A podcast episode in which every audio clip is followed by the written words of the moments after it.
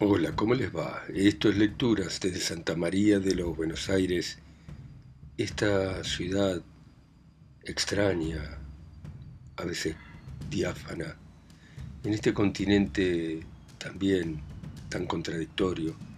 Y hoy vamos a continuar con la lectura de El extraño caso del Dr. Jekyll y Mr. Hyde de Robert Louis Stevenson. Y continúa de esta manera. Me dio las gracias con una inclinación de la cabeza, midió unas cuantas gotas de la tintura roja y agregó una pequeña cantidad de polvo. La mezcla de una tonalidad verdosa al principio, a medida que los cristales se disolvían, empezó a adquirir un tono más brillante, a hervir de forma audible y a despedir pequeñas nubes de vapor. De pronto, en ese mismo instante, paró el hervor y el compuesto se tornó de un color amarillento oscuro que gradualmente perdió intensidad hasta convertirse en un marrón desvaído.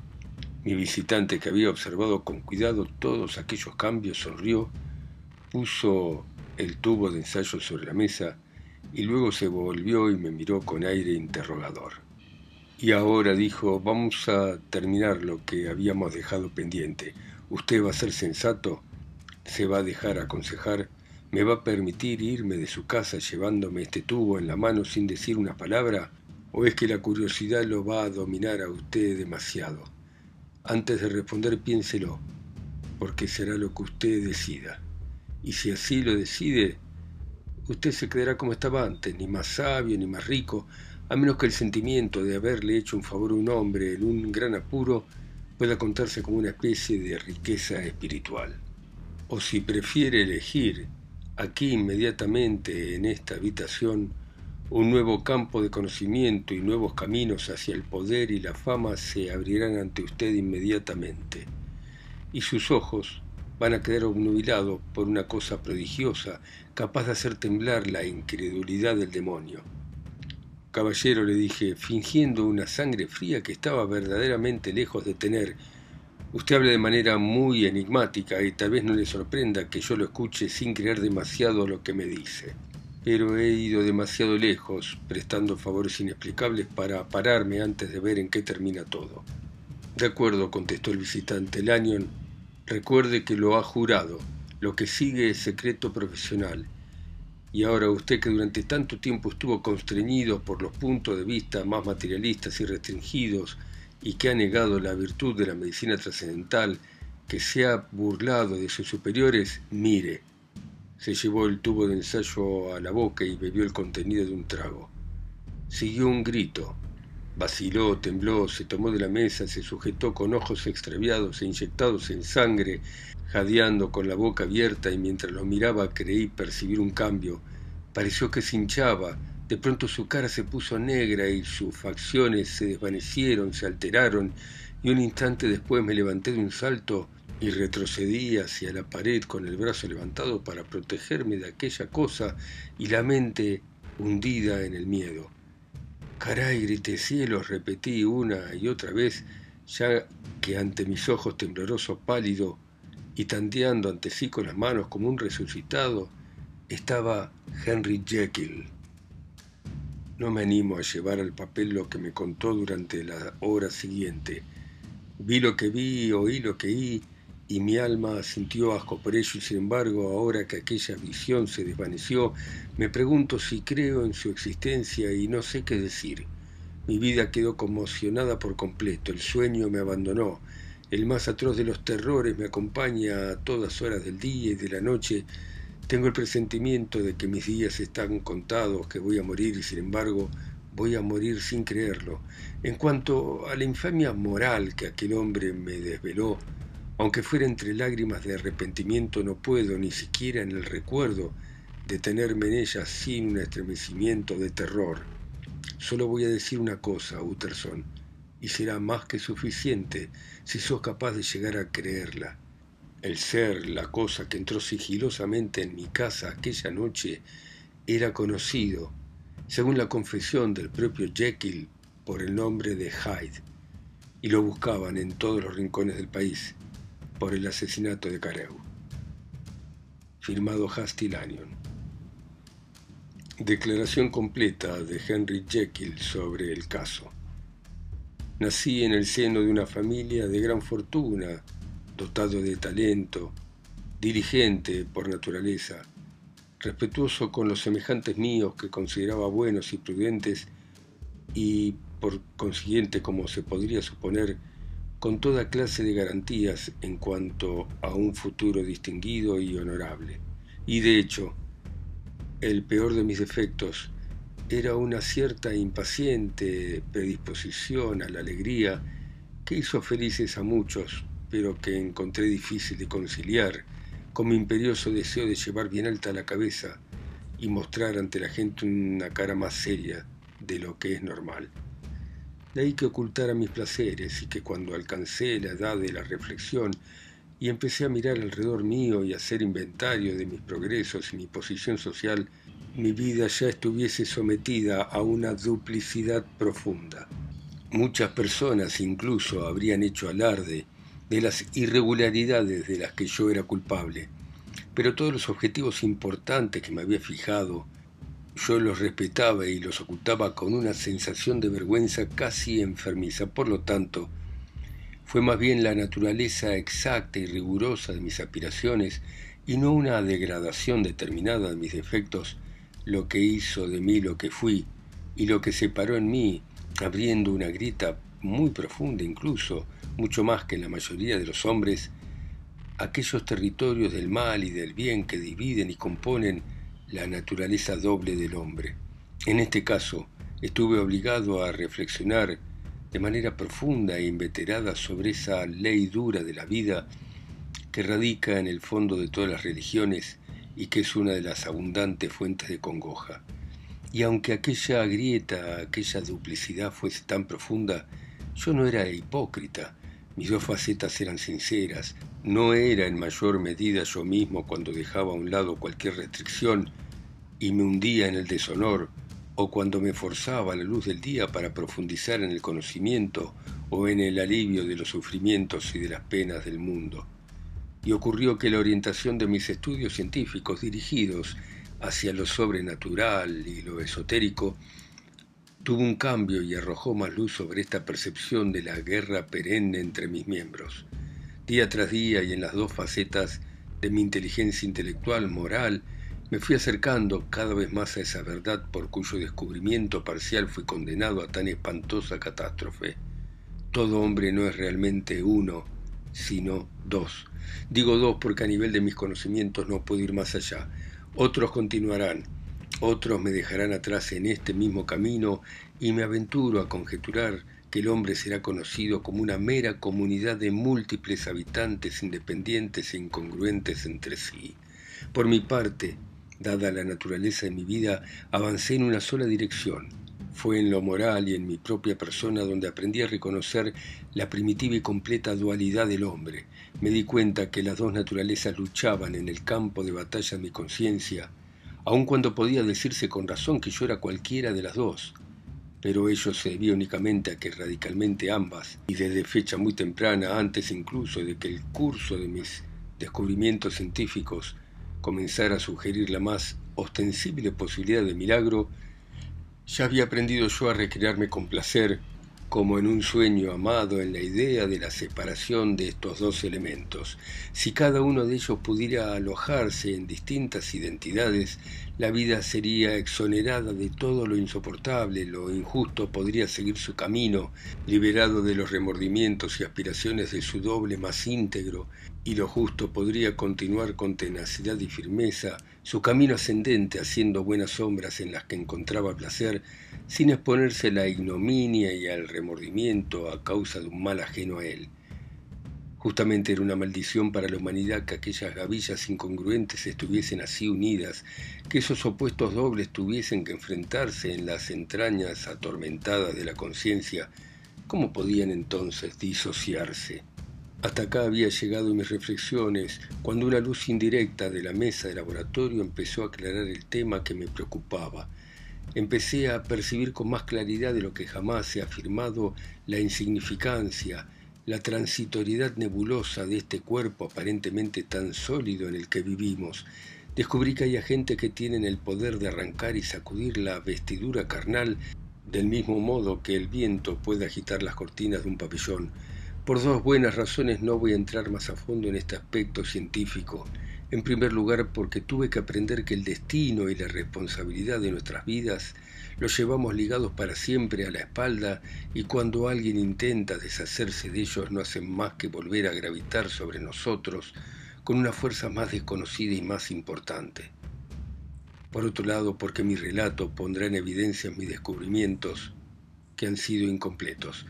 Baste pues con decir que no solo llegué a entender que mi cuerpo material no era más que el aura y refulgencia de potencia que compone mi espíritu, sino que pude elaborar una droga por medio de la cual estas potencias podían ser arrojadas de sus tronos y supremacía y al ser sustituidas por una segunda compostura y forma no menos naturales en mí, ya que eran expresión y reflejo de los aspectos más viles de mi espíritu. Dudé mucho antes de poner a prueba esta teoría. Sabía bien que me arriesgaba a morir, ya que cualquier droga que controlara poderosamente e hiciera temblar la fortaleza de la identidad podría suprimir totalmente, con la menos escrupulosa sobredosis o con la más mínima inoportunidad en cuanto al momento de administrarla, aquella cosa inmaterial que yo pretendía cambiar. Pero la tentación de un descubrimiento tan único y tan profundo superó cualquier asomo de alarma. Hacía mucho que había preparado mi tintura, compré enseguida en un mayorista de productos químicos una cantidad de cierta sal, que era el último ingrediente necesario, y bien entrada una desgraciada noche combiné los elementos, observé cómo humeaban y hervían, y cuando terminó el hervor, en un ataque de valor me tomé la pócima de un trago. Tuve las peores angustias, me crujieron huesos triturados, una náusea terrible y un horror en el espíritu imposible de superar ni en la hora del nacimiento ni en la hora de la muerte.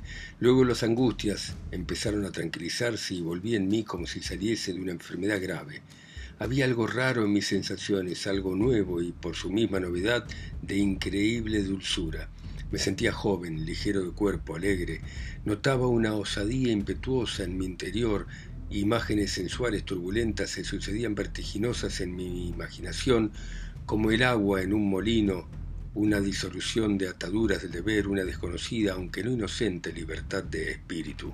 Me di cuenta en el primer aliento de la nueva vida que era más perverso, mil veces más perverso, que estaba esclavizado a mi genio maléfico primitivo y ese pensamiento en aquel momento me fortaleció el ánimo, me deleitó como si fuera vino.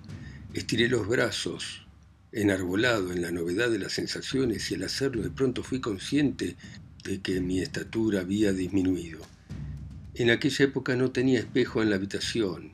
El que está ahora junto a mí mientras escribo fue traído más tarde con motivo precisamente de las transformaciones. La noche estaba muy avanzada y el amanecer todavía estaba oscuro y faltaba para alumbrarse el nuevo día en esas horas los habitantes de la casa estaban sumidos en el sueño habitual, por lo que decidí, rebosante como estaba de alegría y esperanza, aventurarme bajo mi nuevo envoltorio hasta el dormitorio.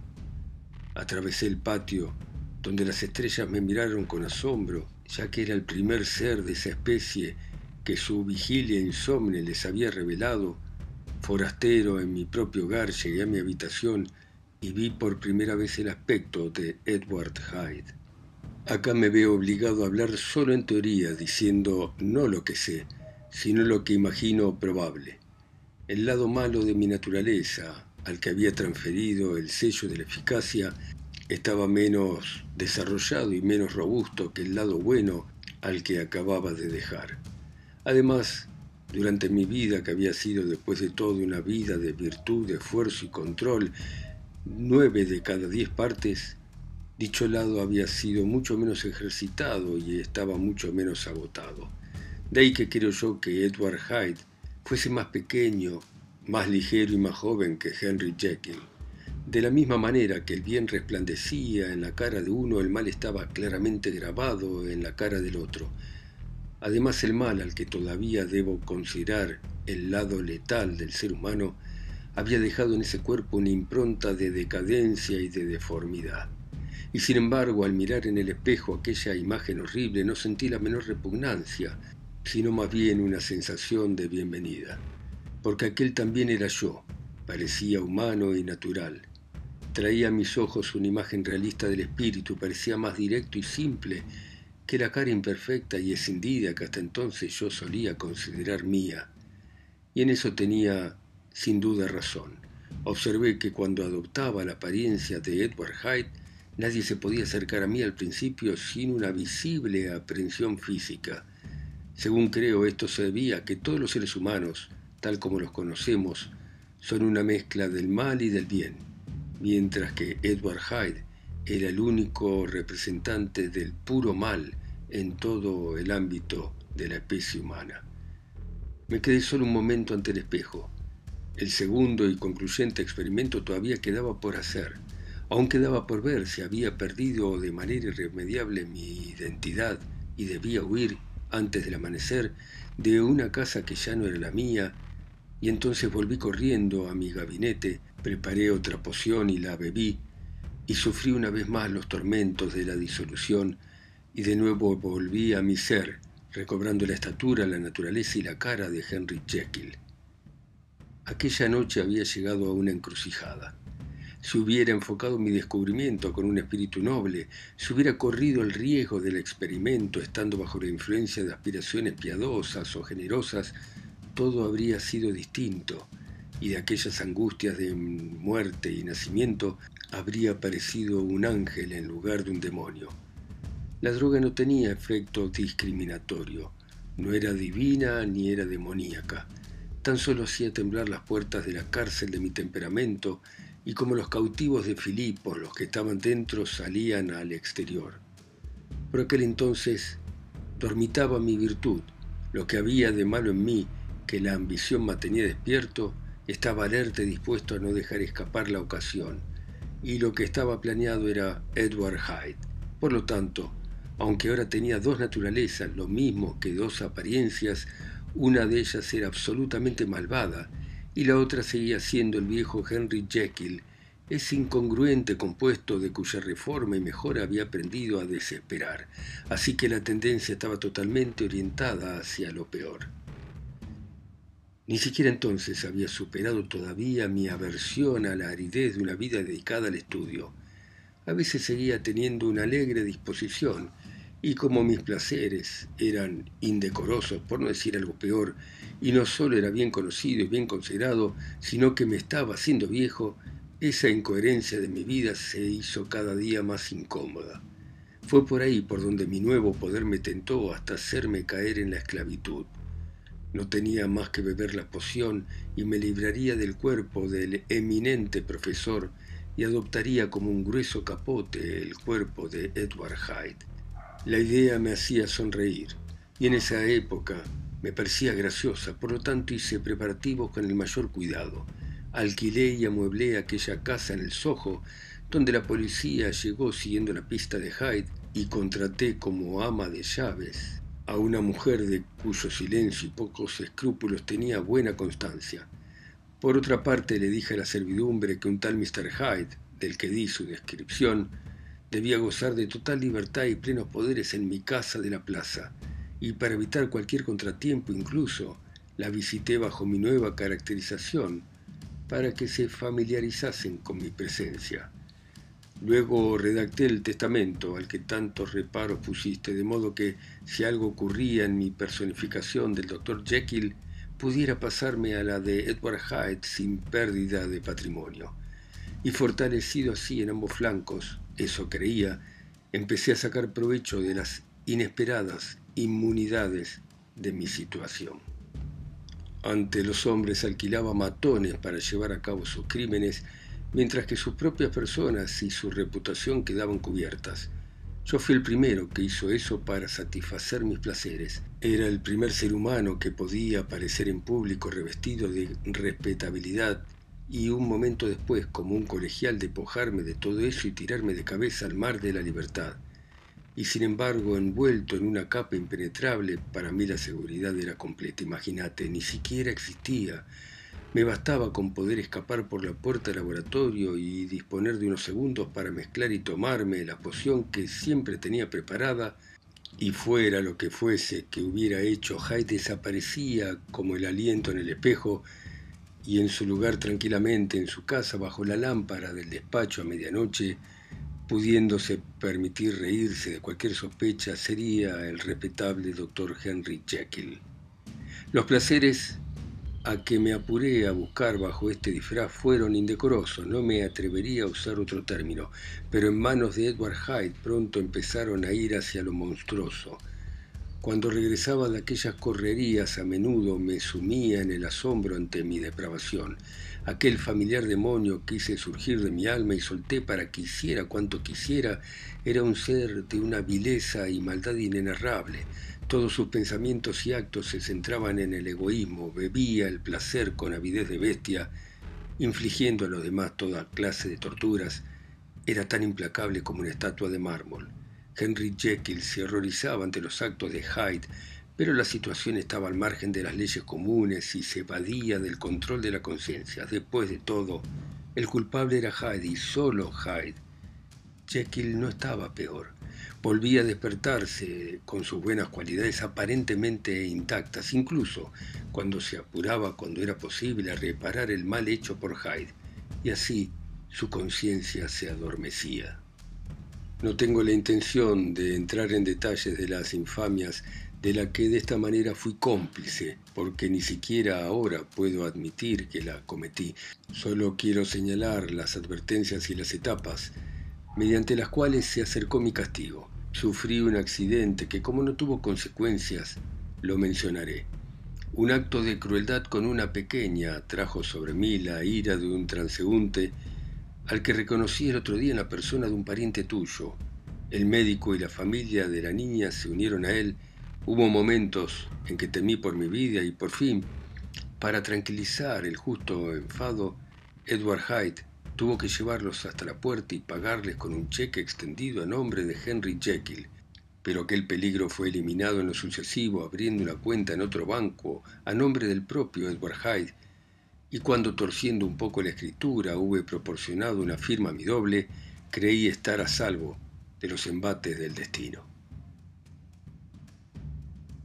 Bueno, muy bien, dejamos por ahora acá y ya nos estamos acercando al final de esta historia que seguramente terminaremos mañana. Ustedes escuchando en sus países, ciudades, continentes o islas, mi voz acá sola y lejos, en Santa María de los Buenos Aires. Chau, hasta mañana.